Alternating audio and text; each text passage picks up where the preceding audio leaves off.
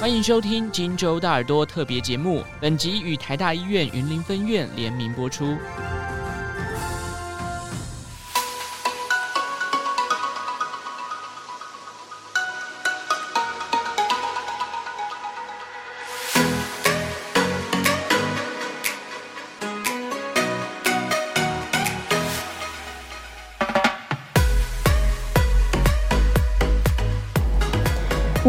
大哉问，泌尿科权威于批来解答。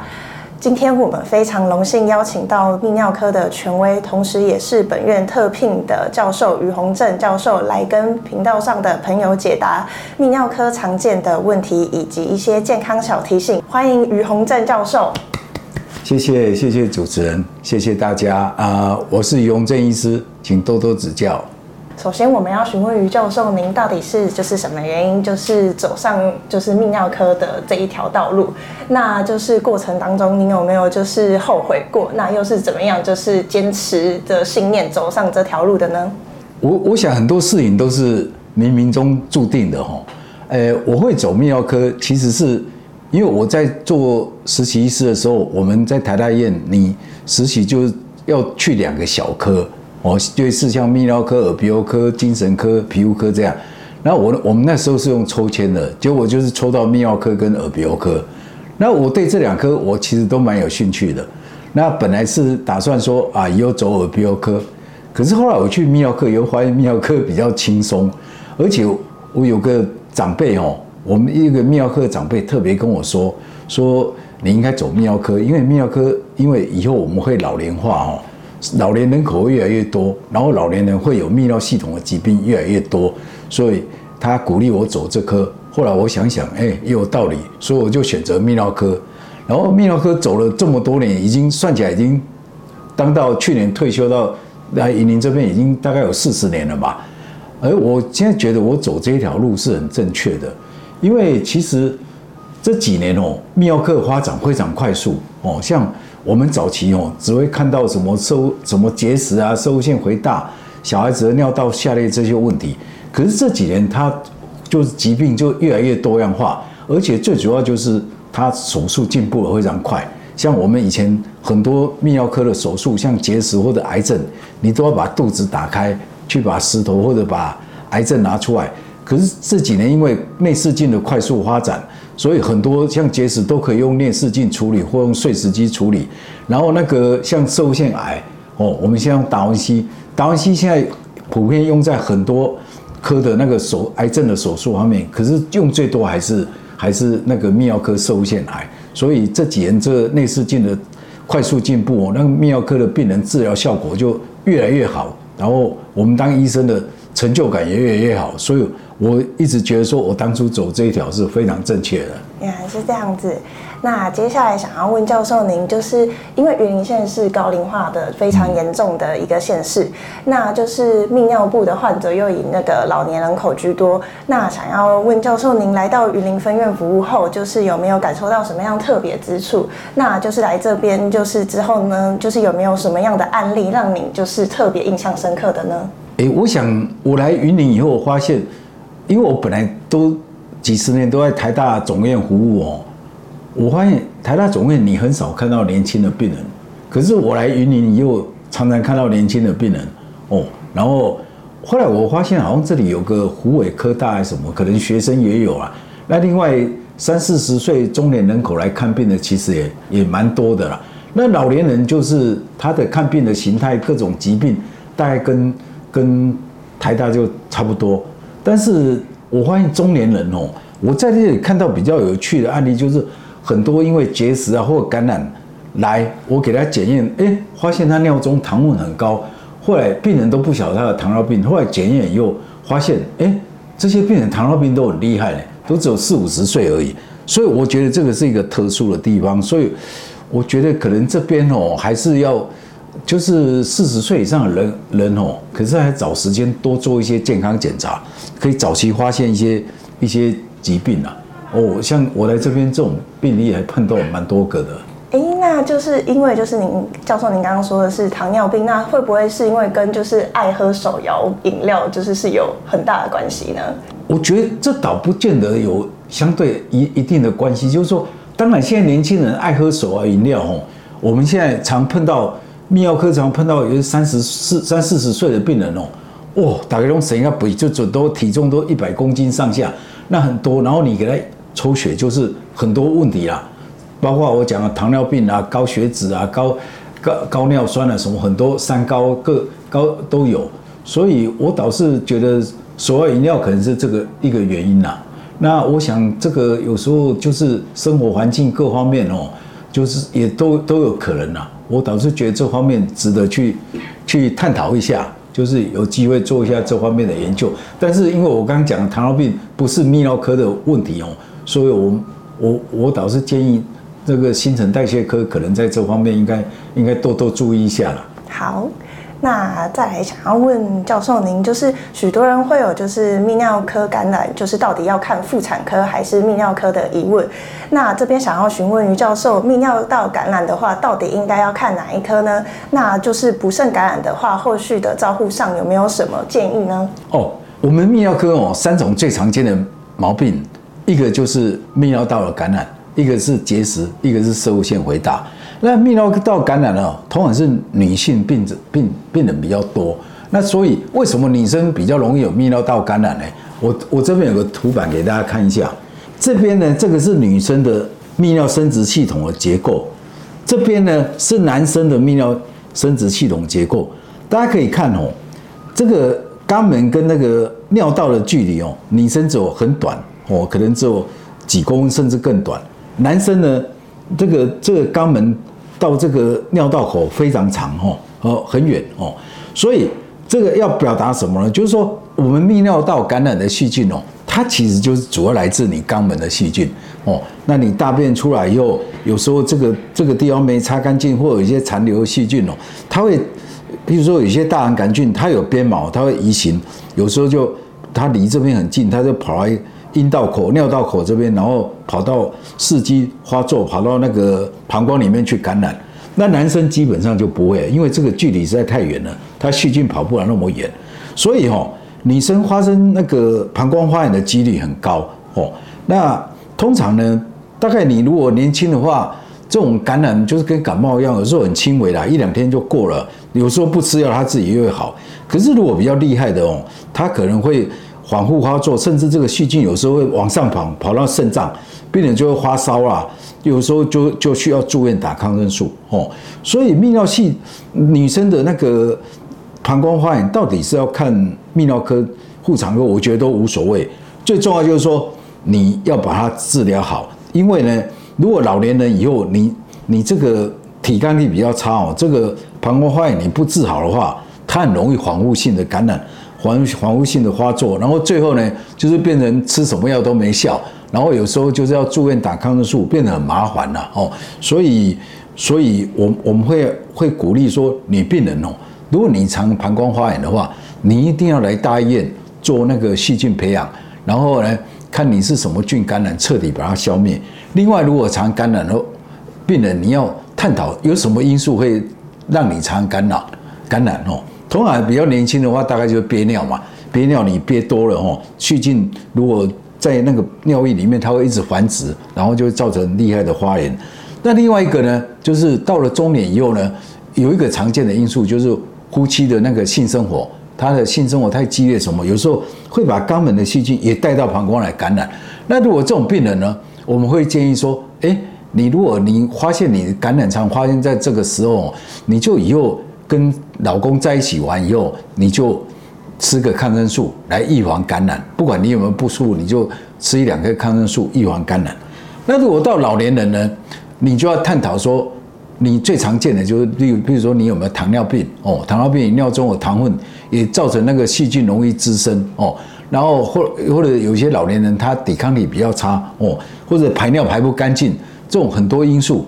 那你如果有这有老年人常感染的话，通常建议你来大医院哦，做一些检查哦，看你的泌尿系统有什么问题啊，全身有什么问题会造成这种问题，然后来怎么去预防它哦，就就是大概这些要注意的地地方，大概就是这些。嗯，好，谢谢教授。嗯，那再来那再来要问教授，您就是射护腺的肥大是许多人就是经常面临的问题，那尤其在就是老年人这边，那就是如果不慎感染的话，还会就是会出现频尿、尿失禁或者是小便解不干净等的问题。那想询问教授，您在后续的照料上，就是病患是否都要吃药治疗呢，或者是都需要做手术？那就是在后续又应该要怎么样保养射护腺呢？这个问题我们常被问到了，就是因为我刚提到嘛，泌尿科最常见问题一个就是就是感染一个摄护腺肥大，那另外一个就是结石，对不对？那我们先来了解一下摄护腺这个器官，它很特殊哦。大家看哦，这个是膀胱哦，后面是你的直肠跟肛门，摄护腺呢，它就位在膀胱口的一个好像栗子，你知道吗？大家有没有吃过糖炒栗子？长得很像栗子那个形状的腺体。那为什么这边长一个摄护腺？它做它它的功用是做什么呢？摄护腺呢，其实它会分泌摄护腺液体。那我们射精的时候，男生射精的液精液大概三四 cc 用，里面大概百分之一是你的制制睾丸制造的精虫，另外大概百分之三十就是这个摄护腺分泌的液体，还有百分之七十是后摄护腺上面这个叫储精囊它分泌的液体。储精囊分泌的液体主要是提供我们。精虫的养分哦，它可以移移动在那个膀胱里面，可以游泳啊哦。那摄护腺它提供这个液体做什么呢？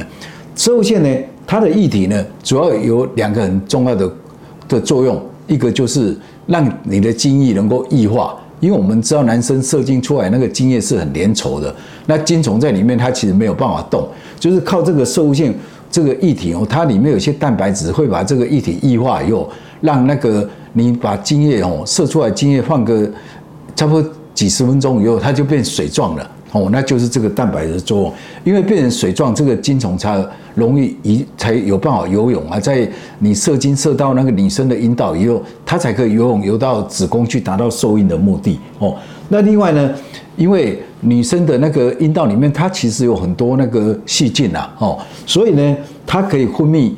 里面分泌很多那个杀菌的东西，然后会把一些细菌杀掉哦，这样你精虫才会这样跑到那个子宫达到受孕的目的。所以这个腺体呢，它它的功能主要这样。那这个腺体有个特殊，就是我们知道我们人活老了以后，大部分的器官都会慢慢的衰退哦。那只有这个腺体是异常的。人老了以后，越老它会它会变得越大。那它会变得越大，主要是有一个。有一个荷尔蒙在作怪，就是我们男生的荷尔蒙哦，是从睾丸分泌出来的。然后它在摄护腺里面呢，老了以后，它会变被一个那个酵素哦，把它转换成一个叫双氢荷尔蒙。那这个双氢荷尔蒙，它就会刺激摄护腺不断的长大。那大家知道，这个双氢荷尔蒙还会作用，老了以后还会再作用在一个地方呢，就是我们的头发的毛囊。所以有人如果那个毛囊这种。荷尔蒙作用太旺盛的时候，他可能就变成秃头了。所以老年人有时候常会秃头，有的人是两个都有。他老了的时候，摄护腺越来越大，然后头发越来越秃。哦哦，所以那老了以后呢，这个摄护腺会变得比较活跃，然后就越来越大。大了以后，大家知道它就在膀胱的出口嘛，所以它有时候会塞得很厉害的时候，把它塞住了，太大把尿道塞住了哦，那你这个这个尿尿就很难尿。所以老年人就很难尿，而且他这个摄护腺大呢，他有时候会刺激这个膀胱，造成膀胱很容易兴奋，膀胱容易兴奋，病人就容易频尿啊，哦，所以老老年人常碰到摄护腺肥大，就是尿不干净啊，然后又又要常上厕所哦，所以呢，我们现在治疗摄护腺呢，大部分就是开一些那个药哦，让这个那个就是一种平滑肌松弛剂哦。大家在吃的摄护腺的药，百分之八十就是这种摄护腺平滑肌松弛剂，让这边变得比较松弛，然后病人小便就比较容易尿出来。那有时候我们会加加一种药，让他膀胱比较松弛，让病人不会那么频尿哦。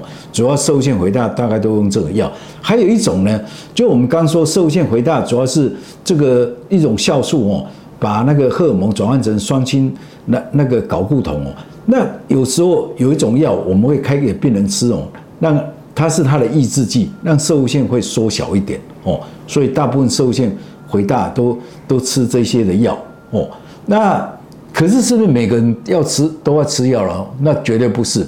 我们可能譬如说你活到七十岁，大概有七八成的病人都有摄护腺回大，可是真的会造成症状的人哦，可能不到十分之一。只有这种有症状，他才会吃药，然后吃药都没效。譬如说有的人他有体质哦，有遗传的体质，他摄护腺变得很大的时候，吃药都没效，那个才要考虑开刀哦。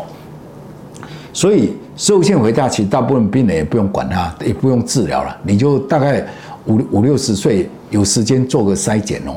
但是摄护腺肥大就是有一些人就是怕它变成癌症，然后台湾摄护腺癌这几年越来越多吼，所以像我当住院医师的时候吼，台湾一年摄护腺癌症可能不到一百个，可是现在已经一年差不多接近七千个了哦，所以你必须要要要。五六十岁，你即使排尿没症状，你应该做个检查哦，到有机会到泌尿科做个筛检哦，看看摄护腺有没有长癌，因为摄护腺长癌很容易治疗，你如果早期治疗，发现它治疗效果都非常的好哦，这是这是我们对病人的建议。但刚刚主持人提到说，哎，摄护腺有没有什么保养方式？哎，这个也是我们常碰到的问题哦，病人常会问你这个事情哦，然后呢，我们知道坊间有很多药。哦，常在做广告啊，比如说茄红素啊，什么什么什么维他命 E 啊，什么那个一堆有的没有的问题，说可以保养摄护腺，我觉得这个其实都没什么用。我刚刚提到了摄护腺为什么会回大，它其实就是你的荷尔蒙在作怪哦。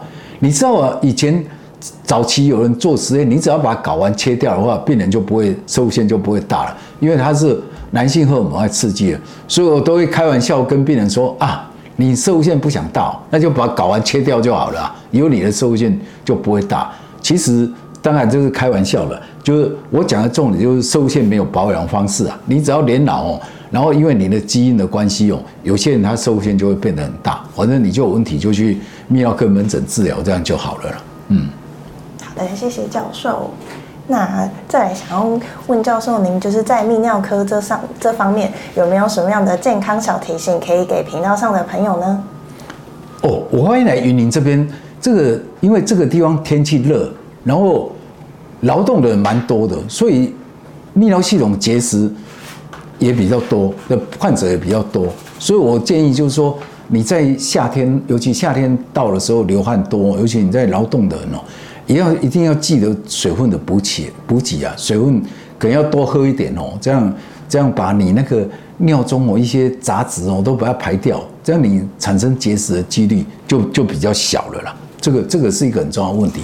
可是老年人是不是多喝水？我们水到底要怎么喝呢？哈，其实我们通常就是照你体重来算了。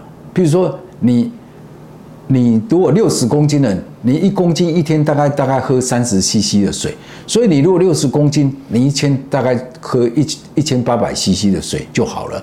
那如果你有劳动啊，运动量多，你就多补充一些这样。